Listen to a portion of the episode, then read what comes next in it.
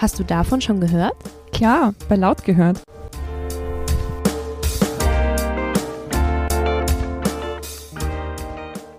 Hallo und willkommen zu einer neuen Folge von Laut gehört, dem Podcast des Lautstark-Magazins der ÖH Klagenfurt-Zillowitz. Ich bin die Regina und heute starten wir in eine neue Serie, bei der es ums Thema Berufseinstieg nach dem Studium gehen soll. Dazu sprechen wir mit Expertinnen aus der Praxis, heute ganz konkret über Selbstständigkeit und Startups.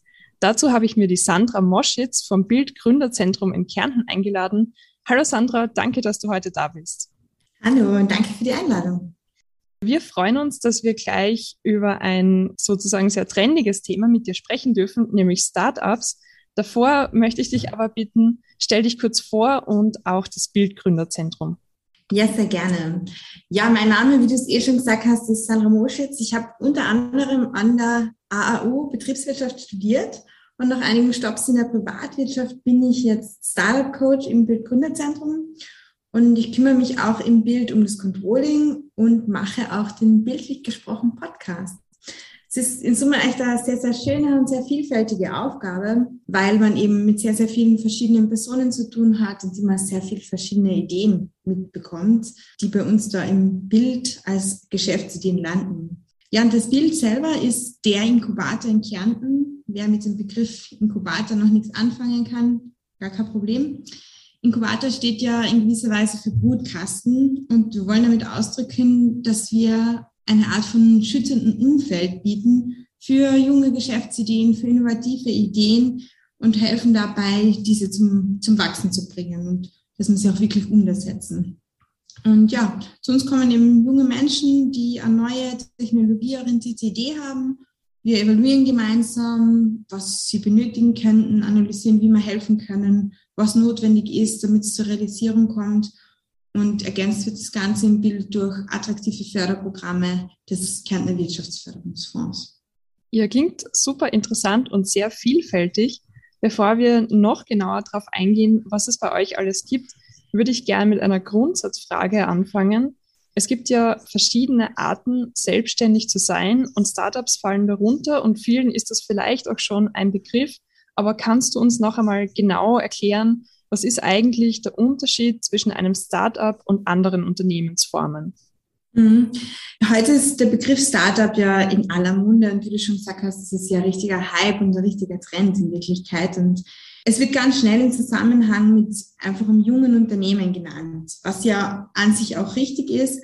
Aber für uns selber im Bild geht es da wirklich um die ursprüngliche Definition von Startups. Wir verstehen da wirklich junge, innovative, technologieorientierte und skalierbare Geschäftsideen. Das heißt, die wirklich eine große Chance haben zu wachsen und auch, wo die Technologie, die dahinter steht, wirklich auch das Potenzial hat, relativ in kurzer Zeit die Welt zu erobern oder zumindest Teile der Welt und die auch jünger sind als fünf Jahre. Das wäre mal so die offizielle Definition. Die Abgrenzung ist jetzt aber nicht immer ganz einfach. Aber wenn man sich ein Beispiel vor Augen führt, zum Beispiel ein Friseursalon. Das kann mhm. auch neu gegründet werden, ist damit auch ein junges Unternehmen. Aber technologieorientiert ist es nicht wirklich. Ähm, innovativ, Friseursalone gibt es schon, vielleicht gibt es irgendeine kleine Innovation, ja. Und auch das Wachstum ist halt sehr beschränkt. Man kann natürlich einige Friseursalons vielleicht eröffnen, aber viel mehr wird es halt wahrscheinlich nicht an Skalierungsmöglichkeiten geben. Das heißt, es wäre auch ein junges Unternehmen, aber eben eine gewerbliche Gründung, wo beispielsweise ein WKO super weiterhelfen kann. Bei uns konkret geht es aber eben um dieses Neuartige, um dieses Innovative. Und das sind halt häufig Apps oder neuartige Technologieentwicklung. Das sind Leute, die sich trauen, ein Thema von einer ganz anderen Seite mal anzugehen. Und ja, diese Technologieentwicklungen sind auch häufig mit sehr hohen Kosten verbunden. Und das Nummer eins Beispiel in Kärnten für Startup kommt ja ohnehin aus der Alpe Adria Universität und ist ja Bitmovin, das glaube ich schon vielen ein Begriff ist, mhm. die wirklich mit ihrer Streaming-Technologie die ganze Welt erobert haben, von Klagenfurt aus. Mhm. Ähm, jetzt werde ich da eine Frage vorziehen, weil es so gut passt. Du hast jetzt sehr oft von innovativen Ideen gesprochen, von originellen neuen Technologien. Aber reicht es denn schon, wenn ich jetzt eine gute Idee habe, dass ich ein erfolgreiches Startup gründen kann? Ja, die, die, die Idee alleine reicht natürlich nicht.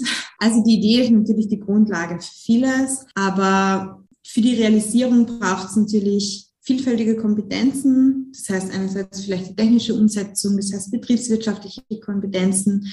Das braucht ein Team, das ähm, das wirklich gut aufteilen kann und gemeinsam gute Arbeit leistet. Ähm, und es braucht vor allem auch ähm, Resilienz. Also wirklich, äh, eine Startup-Reise ist keine Sache von ein, zwei Monaten. Das ist wirklich etwas Langwieriges. Man muss mit Rückschlägen umgehen können. Man darf die Motivation nicht verlieren und man muss wirklich davon überzeugt sein. Und das ist schon ein hartes Stück Arbeit als Startup, ja. Und wie komme ich persönlich denn jetzt drauf, ob ich diese ganzen Fähigkeiten habe? Also Resilienz, Durchhaltevermögen, den sprichwörtlichen Unternehmergeist. Ich habe da nämlich in der Recherche beispielsweise den Unternehmertest von der WKO gefunden, der auch so in Richtung Startup-Gründer und Gründerinnen abzielt. Das ist so ein digitaler Fragebogen, der auch relativ lange dauert, wo ich herausfinden soll, ob ich quasi dafür geeignet bin zu gründen. Was würdest du denn sagen? Wie kann ich das herausfinden? Wie entscheide ich denn, ob ich für die Selbstständigkeit oder ein Startup bereit bin?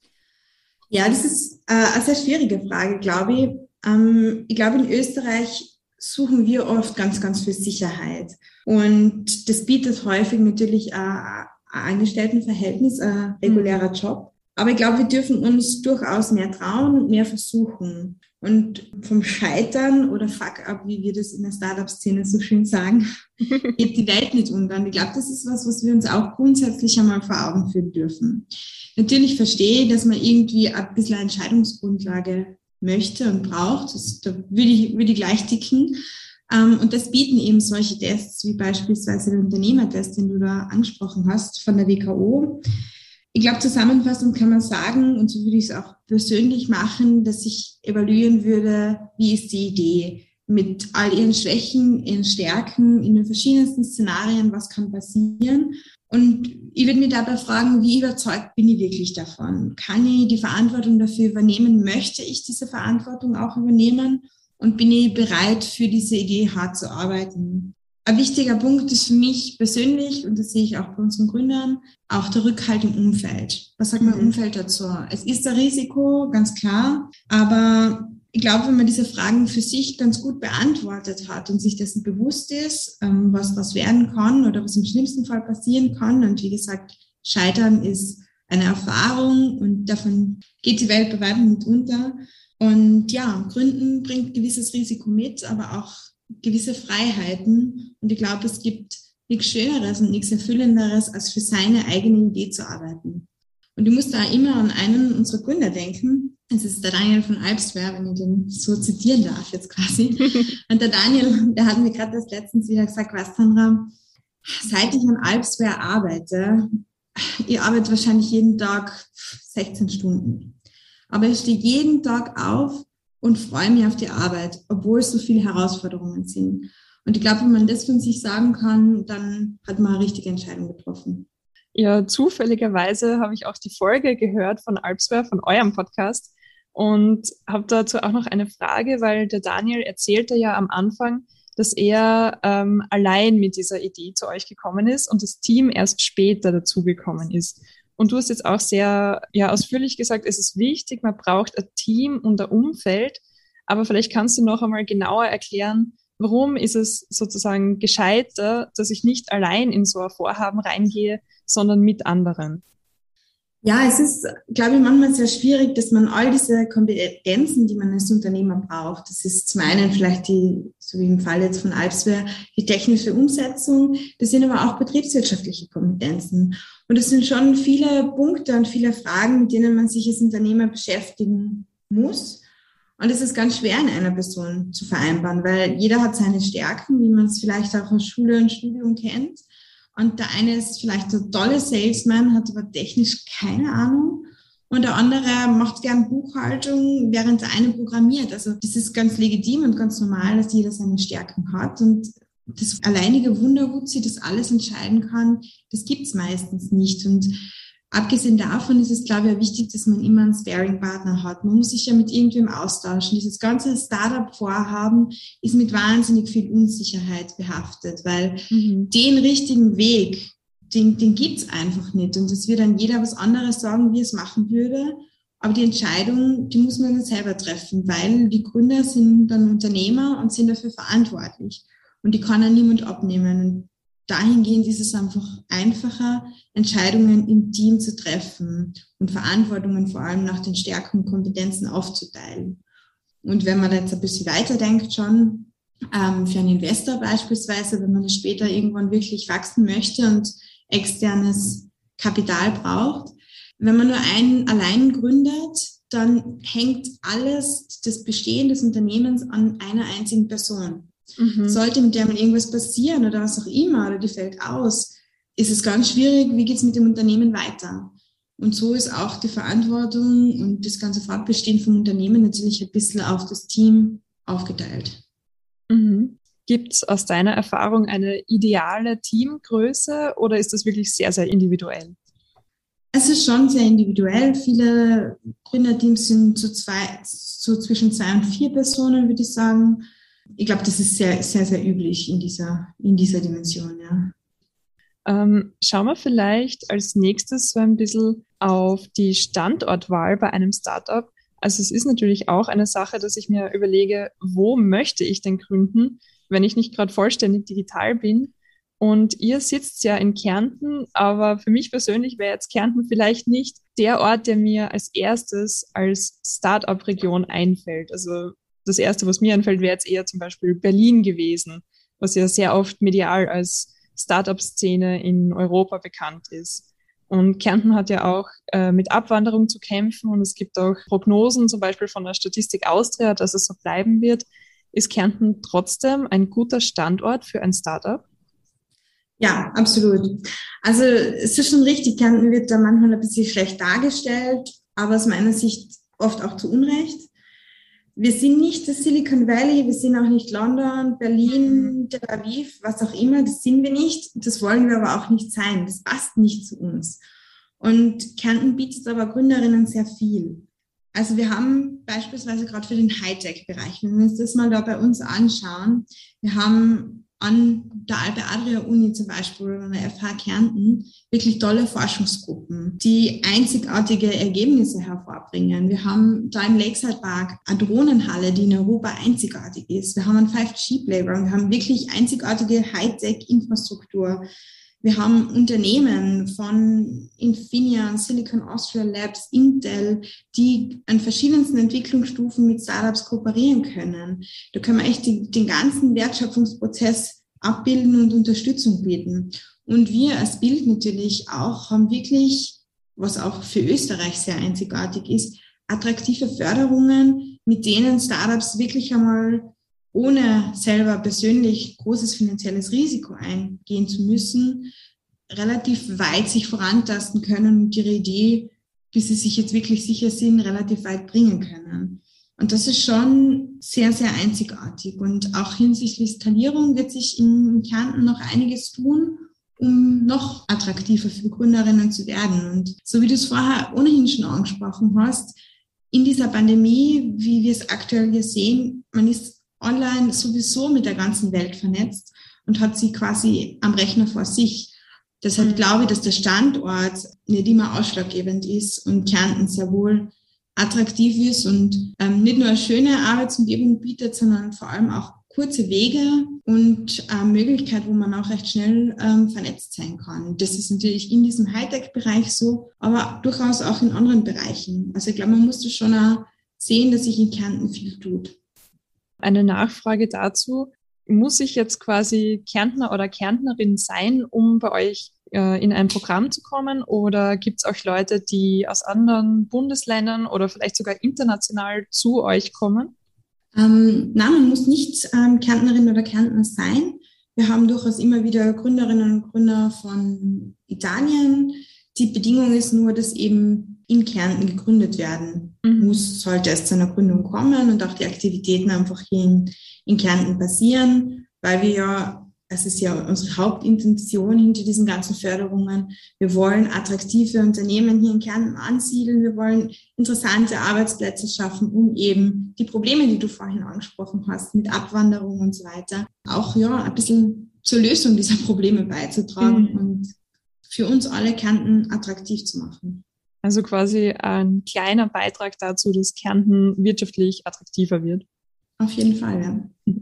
Eine andere Frage, die ich mir bei der Recherche gestellt habe und auch während ich eine Folge von euch gehört habe, ist, wann ist denn eigentlich ein guter Zeitpunkt für Selbstständigkeit beziehungsweise um zu gründen?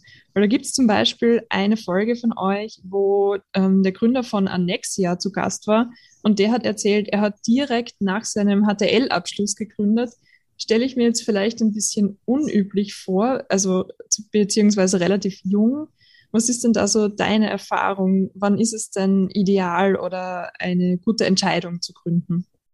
Ja, ich glaube, das ist eine Frage, die man pauschal gar nicht beantworten kann. Ich glaube, der richtige Zeitpunkt ist dann, wenn man von der Idee überzeugt ist, wenn die Idee da ist und man bereit ist, all in zu gehen eigentlich.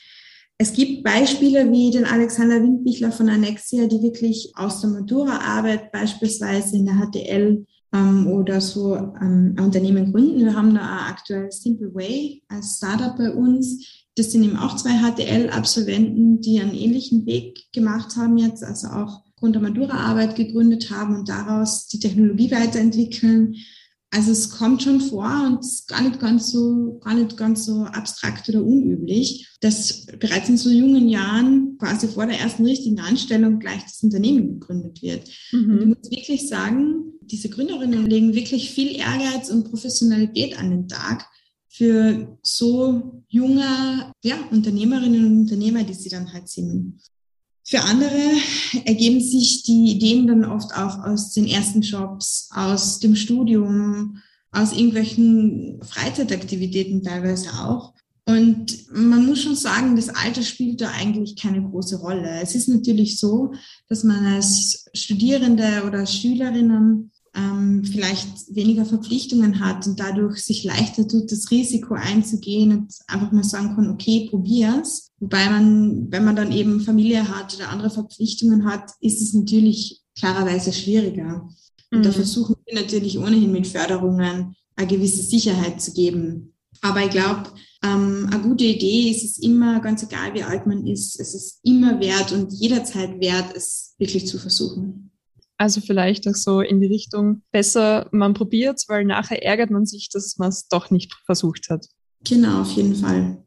Ja, wenn also das Alter nicht so ausschlaggebend ist für eine Gründung, sondern eher die vorhergehende Erfahrung, vielleicht kannst du ein bisschen was dazu sagen, ob es irgendwelche Ausbildungen, Studiengänge oder beruflichen Erfahrungen gibt, die aus deiner Sicht vielleicht eine unter Anführungszeichen bessere Grundlage für eine Startup-Gründung sind?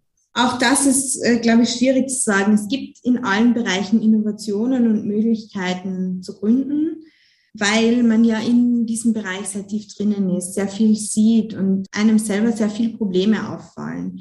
Ich glaube, man muss eher in der Ausbildung schon, also auch an der Universität, auch an der Schule, äh, Bewusstsein schaffen, dass man nicht einfach nur das Problem bewundert, sondern auch sich überlegt, okay, wie kann ich es denn lösen und da ruhig auch mal kreativ und abstrakt denken darf, wie man so ein Problem angehen kann. Denn daraus entstehen, glaube ich, ähm, ganz gute Ansätze, neuartige Ansätze, aus denen Unternehmensgründungen hervorgehen können. Natürlich kann man jetzt sagen, eine technische Ausbildung, technische Studien, man kann es technisch umsetzen, ähm, ist ein Vorteil. Es mag manchmal so sein. Oft sind es ja auch Forschungsergebnisse, die Impulse für Gründungen geben. Aber wie wir eh schon vorhin gesprochen haben, das Team und die vielfältigen Kompetenzen im Team, die sind wichtig. Also betriebswirtschaftliche Kompetenzen genauso wichtig wie technische Kompetenzen oder vielleicht Medienmanagement beispielsweise. Das sind alles Dinge, die in einem Unternehmen wichtig wären. Und je umfangreicher die, die Kompetenzen von einem Team, desto besser für Startup oder für die Gründungsidee. Also es gibt jetzt nicht unbedingt einen besseren oder ungeeigneteren Studiengang, um zu gründen. Überhaupt nicht. Also die, die Welt der Startups ist kunterbunt quasi. Es gibt ähm, Innovationen in, in allen möglichen Bereichen. Wir haben, wenn ihr unsere Podcasts hört, auch ein Interview mit What You Do wo es um eine Lehrplattform quasi gegangen ist. Also es hat nichts mit Deep Tech zu tun quasi, sondern wirklich eher von einer pädagogischen Seite hergekommen ist. Dann gibt es natürlich Bitmovin und Co., da braucht es eine tiefe technische Ausbildung, wo wir gar nicht drüber sprechen. Mhm. Und es ist auch bei unseren Gründern so, mit Studium, ohne Studium, mit technischem Studium, betriebswirtschaftlichem Studium. Ähm, wir haben Psychologiestudierende mit dabei gehabt. Also ganz bunt gemischt und ich, ich finde gerade das schön und ich glaube, das macht es auch, macht's auch aus. Weil du es vorher angesprochen hast, du würdest dir wünschen, dass das in, in der Ausbildung vielleicht mehr Thema ist. Hast du vielleicht konkrete Wünsche auch an Universitäten, wie man Leute vielleicht eher dazu bewegen könnte, ähm, versuchen zu gründen, vielleicht auch bei euch? Ja, auf jeden Fall. Also ich glaube, ähm, es wäre wichtig, dass man dieses Bewusstsein und diese einfach diese Möglichkeit aufzeigt, dass auch das eine Möglichkeit ist, sich beruflich zu verwirklichen. Das wird ganz oft außer Acht gelassen. Viele beilen ja direkt nach dem Studium einen großen, einen Job in einem großen Konzern an oder mhm. wollen auf der Uni bleiben. Und das gerät ganz oft in Vergessenheit. Ich glaube, das aufzuzeigen, das vielleicht auch, ja, in gewisser Weise zumindest einmal im Studium zu haben, kreativ nachdenken zu dürfen über die Probleme, fände ich schon mal ganz super. Es passiert auch schon einiges in die Richtung, immer mehr, auch in Schulen, wo wir auch teilweise involviert sind. Ich glaube, das wäre schon mal ein richtiger Ansatz. Ich glaube, es darf in, in alle möglichen Richtungen gedacht werden. Und vor allem wäre es einfach schön, die Vernetzung zu schaffen zwischen verschiedenen Studiengängen, weil eben diese Diversität im Team so wichtig ist. Das wäre auch, glaube ich, ein wichtiger Punkt. Vielleicht jetzt ganz konkret, wenn ich jetzt gerade an der Uni Klagenfurt studiere, egal ob im Bachelor oder Master, und ich interessiere mich für die Startup-Szene und fürs Gründen, was bietet denn das Bildgründerzentrum den Studierenden bei uns? Also zu uns könnten Studierende ähm, kommen, die eine Idee haben für ein innovatives Geschäftsmodell. Wir machen dann so ein ganz unverbindliches Erstgespräch, um mal zu evaluieren, wie könnte man weitermachen, was wird denn helfen, ähm, welche Unterstützungsmöglichkeiten gibt es denn. Und da gibt es beispielsweise das Förderprogramm UIG, die Umsetzung innovativer Gründungsvorhaben, wo man für neun Monate Gehalt bezahlt bekommt, um sich ausschließlich mit dieser Idee zu beschäftigen. Das ist wirklich mhm. eine wahnsinnig tolle Förderung, weil wirklich neun Monate gezahlt zu bekommen, nur um das auszuarbeiten und mal zu schauen, ist es das wert, daraus wirklich Unternehmen zu machen, ist schon ähm, wirklich super. Und es gibt dann ja noch weitere Förderungen bei uns im Bild. Und wenn ich gleich eine super Idee parat hat, der mhm. kann ähm, gerne auch zu unseren Events kommen und da mal ein bisschen in die Startup-Welt hineinschnuppern. Wir freuen uns da immer über Besucher. Wir haben da eh Anfang Dezember beispielsweise ein Event gemeinsam mit der Uni. Ähm, leider ja pandemiebedingt online. Mhm. Aber auch da gibt es wieder ein interessantes Programm mit Erfolgsgeschichten und auch die Möglichkeit, andere Startup-Gründer kennenzulernen. Und ansonsten natürlich gerne ein paar Geschichten aus unserem Podcast unter bildlich gesprochen anhören. Ja, den Podcast verlinken wir natürlich sehr gerne in unseren Show Notes. Kannst du vielleicht noch ein bisschen was über dieses erste UEG-Programm erzählen? Also wie viele Gründer und Gründerinnen von dort dann weitergemacht haben?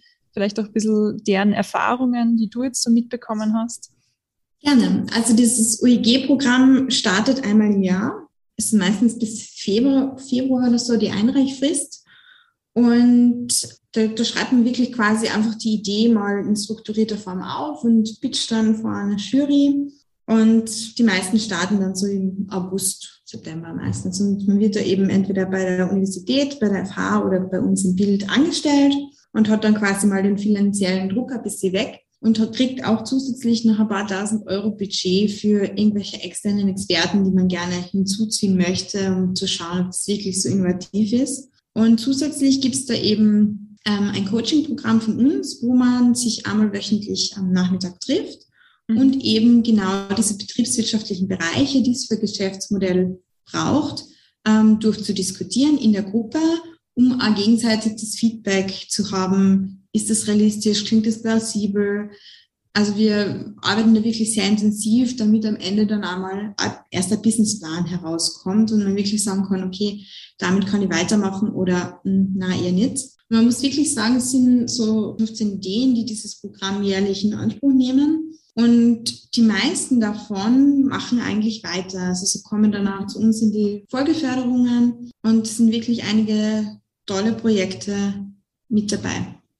Und würdest du sagen, das kann man so neben einem Studium machen? Also ist das miteinander vereinbar? Ja, also es ist grundsätzlich so gedacht, dass man zumindest 30 Stunden die Woche für diese Arbeit an der Idee aufwendet. Mhm. Das ist natürlich jetzt neben am Vollzeitstudium wahrscheinlich ein bisschen viel, aber man hat ja Gott sei Dank an der Universität auch ein bisschen Freiheit, sich seinen Stundenplan einzuteilen. Und diese Freiheit von der Arbeitszeiteinteilung hat man auch im, im UEG-Programm. Also ich glaube schon, dass es absolut möglich ist. Also wirklich, es gibt in ganz Österreich kein Programm in dieser Form. Und es ist wirklich ja ganz eine tolle Möglichkeit hier bei uns in Kärnten, einfach nur mal die eigene Idee zu evaluieren. Mhm. Und vor allem auch für diejenigen, die gerade zuhören und sich denken, ja, Sicherheit wäre schon gut. Das ist ja wirklich dann neun Monate bezahlt. Also auch das finanzielle Absolut. Risiko ist relativ gering. Man kann eigentlich ähm, nur gewinnen, weil man gewinnt die Erkenntnis, ob die Idee wirklich gut ist und sonst ja, hat man eigentlich nicht viel verloren, weil man hat, wie du sagst, kaum finanzielles Risiko und hat aber sich die Zeit genommen und sicher viel an Erfahrung mitgenommen, sicher viel darüber gelernt. Ja, apropos Erkenntnisgewinn. Ich würde zum Abschluss gerne eine neue Rubrik aufmachen, die nicht meine Idee war, aber die es in vielen anderen Podcasts gibt. Und zwar sozusagen einen kleinen Mythencheck. Gibt es denn drei Dinge, drei Mythen, wo du sagst, wenn ich es irgendwie schaffen könnte, den Leuten das auszureden, dann würde ich es gerne machen. Also was mir zum Beispiel gleich eingefallen ist, das heißt Selbstständigkeit immer, ich arbeite selbst und ständig, das hört man ja überall. Ja, dann greift man das gleich mal auf, das erste Mythos. ähm, dieses Ich arbeite selbstständig kommt ja von, vor allem von gewerblichen Gründungen, wo es ja ganz oft eine One-Man-Show ist mhm. oder One-Woman-Show ist. Bei Startups selbst ähm, ist es ja natürlich das Ziel, ein Team aufzubauen und sich als Gründer mit der strategischen Arbeit zu beschäftigen.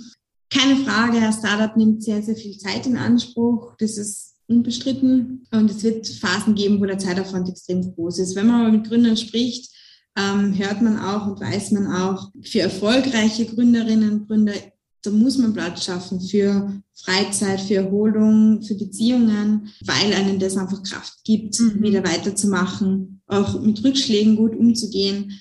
Also ja, viel Arbeit, aber man braucht auch Pausen. Okay, hast du noch ähm, einen anderen Mythos für uns? Ja, Mythos, der mir ganz, ganz wichtig ist, ist, dass viele glauben, das Produkt muss perfekt sein. Also wir haben ganz viele Gründerinnen und Gründer, die damit zu kämpfen haben, gerade wenn sie technisch und fachlich sehr, sehr gut sind. Aber dieser Perfektionismusanspruch, dass man nur mit einem perfekten Produkt zum Kunden gehen kann, den muss man ablegen, weil das perfekteste Produkt mit allen Details zu entwickeln ist super, aber wenn es dann keiner kauft, ähm, total umsonst. Mhm. Und deswegen sagen wir unseren Gründerinnen auch immer frühzeitig, sprecht mit eurer Zielgruppe, fragt die Leute, was sie darüber denken, zeigt erste Versionen her, holt euch Feedback ein, auch wenn das bedeutet, dass man von seinem Baby, von seiner einzigartig tollen, großartigen Idee ein bisschen abweichen muss. Aber letztendlich ist es das Ziel, das Produkt zu verkaufen. Und wenn es keiner braucht, dann sind die eigenen Annahmen vielleicht falsch und man muss es nochmal überdenken. Und deshalb ähm, ja ganz, ganz frühzeitig am Kunden orientieren und sich nicht schämen, da teilweise mal unfertige Dinge herzuzeigen und wir wirklich die Erfahrungen gemacht. Ähm, wir haben großartige Unternehmerinnen und Unternehmer in Kärnten, die wirklich ehrliches Feedback geben und ähm, ja, da auch wohlwollend die Weiterentwicklung vorantreiben. Das ist ganz, ganz wichtig. Ja, und ein letzter Mythos vielleicht, ähm, der mir noch eingefallen wäre, mhm. auch im Hinblick auf ähm, Studierende, ist, dass äh, Startup-Gründer ja Studienabbrecher sind. Mhm. Man kennt sie, Bill Gates, Mark Zuckerberg, Steve Jobs. Ja. Sind ja schillernde Persönlichkeiten, die alle ihr Studium abgebrochen haben und ein wahnsinnig erfolgreiches Unternehmen aufgebaut haben. Allerdings ist das nicht deren Erfolgsrezept gewesen. Wenn man sich nämlich die Gründerszene ein bisschen anschaut, sind rund 80 Prozent der Gründer, die wirklich Studium abgeschlossen haben und erst dann in die Gründerszene eingestiegen sind. Also diese Ausnahmen gibt's ja, aber eine fundierte Ausbildung ist, glaube ich, schon was, auf das viele Gründerinnen und Gründer äh, verlässlich zurückgreifen können. Und ja, kein Erfolgs, kein Erfolgsrezept, Studium abzubrechen. Ja, danke, dass du den Mythos da so auf unserem Podcast zugeschnitten hast und das auch einmal mit Zahlen belegt hast, sozusagen. Wir sind schon relativ am Ende. Gibt es noch irgendwas, das du unseren HörerInnen gerne mitgeben würdest? Ja, also ich hoffe, ähm, den einen oder der andere, die andere hat das ein bisschen motiviert und wir freuen uns immer sehr über Interesse und Anfragen. Ähm, man darf jederzeit gerne auf uns zukommen. Einfach keine Scheu. Wir beißen nicht. und ja, würden wir freuen, wenn wir den einen, die andere mal bei uns sehen würden. Ja, und wir freuen uns, dass du da warst, liebe Sandra. Vielen, vielen Dank. Und danke für die Einladung. Und damit sind wir jetzt auch am Ende dieser ersten Folge unserer neuen Serie zum Thema Berufseinstieg angelangt. Ich hoffe, es hat euch gefallen und ihr seid auch beim nächsten Mal wieder dabei.